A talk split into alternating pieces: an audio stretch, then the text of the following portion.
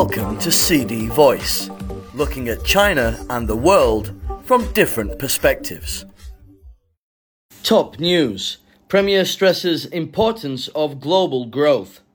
Premier Li Qiang has stressed the importance of making concerted efforts in resuming world economic growth and addressing global challenges ahead of the 14th annual meeting of the New Champions, also known as the Summer Davos Forum. He made the remarks on Monday when meeting with Klaus Schwab, executive chairman of the World Economic Forum, and Ngozi Okonjo-Iweala, director general of the World Trade Organization in Tianjin, where the forum will be held.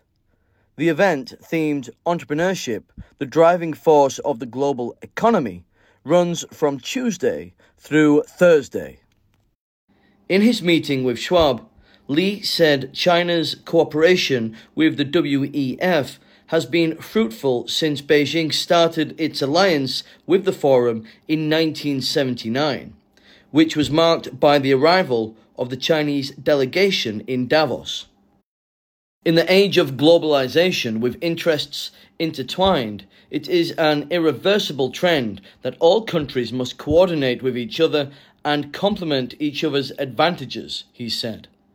He called on all countries to promote mutual trust, reduce misunderstanding, and achieve mutual benefits through candid and in depth dialogue so as to overcome common challenges. China will stay on the path of peaceful development, keep expanding, opening up, and share with the world its development opportunities, Li said. Schwab said the world benefits from China's development and the WEF is ready to encourage all parties to deepen mutual trust and expand cooperation for mutual benefits. When meeting with Okonjo-Iweala, Li reiterated China's readiness to work with all parties to support multilateralism and free trade while opposing unilateralism and protectionism.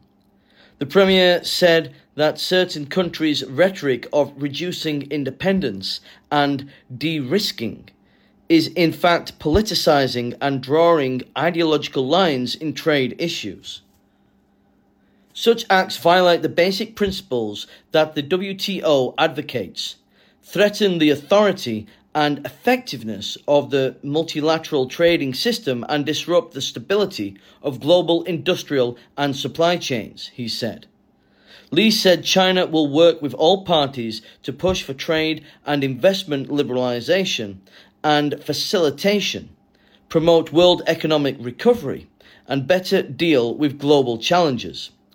As the biggest developing country and a responsible major nation, China will undertake its responsibilities, which are consistent with its own economic development, and safeguard the lawful interests of all developing countries, Li added. Okonjo-Iweala said that decoupling will undermine global economic growth, adding that the WTO expects to build a strong partnership with China and make new contributions to safeguard the multilateral trading system. Aligning of strategies. The Chinese premier also held a meeting with visiting Vietnamese Prime Minister Pham Minh Chinh in Beijing on Monday, calling for both countries to build a closer community with a shared future and take bilateral ties to a higher level amid global turbulence. Li urged the two sides to accelerate the alignment of their strategies with the Belt and Road Initiative as a priority, improve the efficiency of railway transportation between the two countries, and promote opening of ports and infrastructure connectivity. The Vietnamese Prime Minister, who is paying an official visit to China on the sidelines of the Summer Davos Forum, said Vietnam firmly upholds the One China policy and will deepen cooperation with China and manage their differences to achieve common prosperity. That's all for today. For more news and analysis, buy the paper. Until next time.